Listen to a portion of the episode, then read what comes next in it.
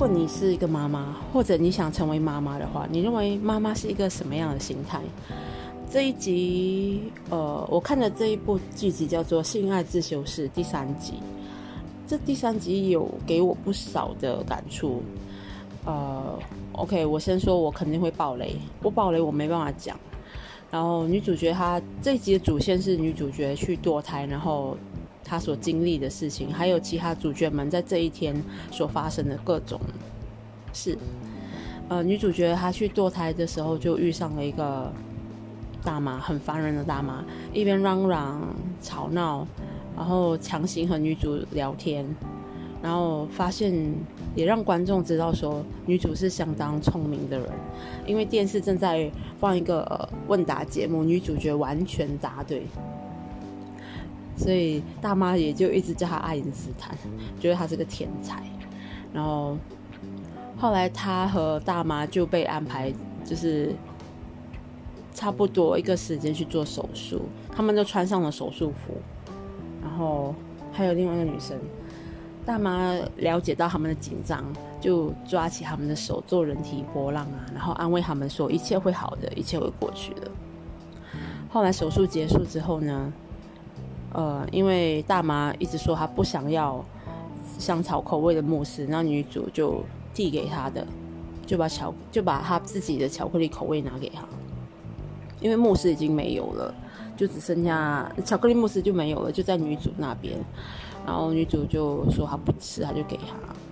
然后大妈她就哭，她就说她觉得很愧疚，没有办法把这个生命给带到世界上来。但是他也更加愧疚于现在他的和他一起的三个孩子，他觉得他没有做到照顾他们的责任。嗯，看到这边的时候，其实我真心的觉得，我从来不觉得堕胎是是错的，因为可我相信很多人应该应该有些是，如果你有很强烈的信仰，你会你会知道，我知道你们教育就是堕胎是犯法，是不合法，是犯罪。可是有时候那个生命就是不想在我们想要的时候到来。我们真的也没有那个能力养育一个孩子，很不容易。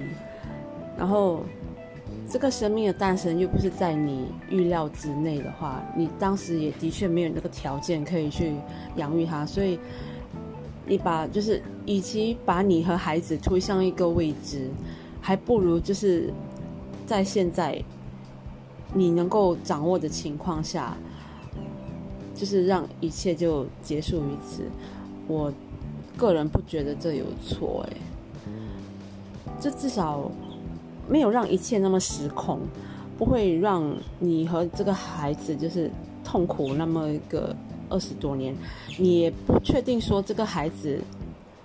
会变成天才还是总统，又或者他会变成是一个邪恶分子或是杀人犯什么，你永远不会知道，但是。先先觉得现在的条件就是你没有办法去照顾他，所以为什么就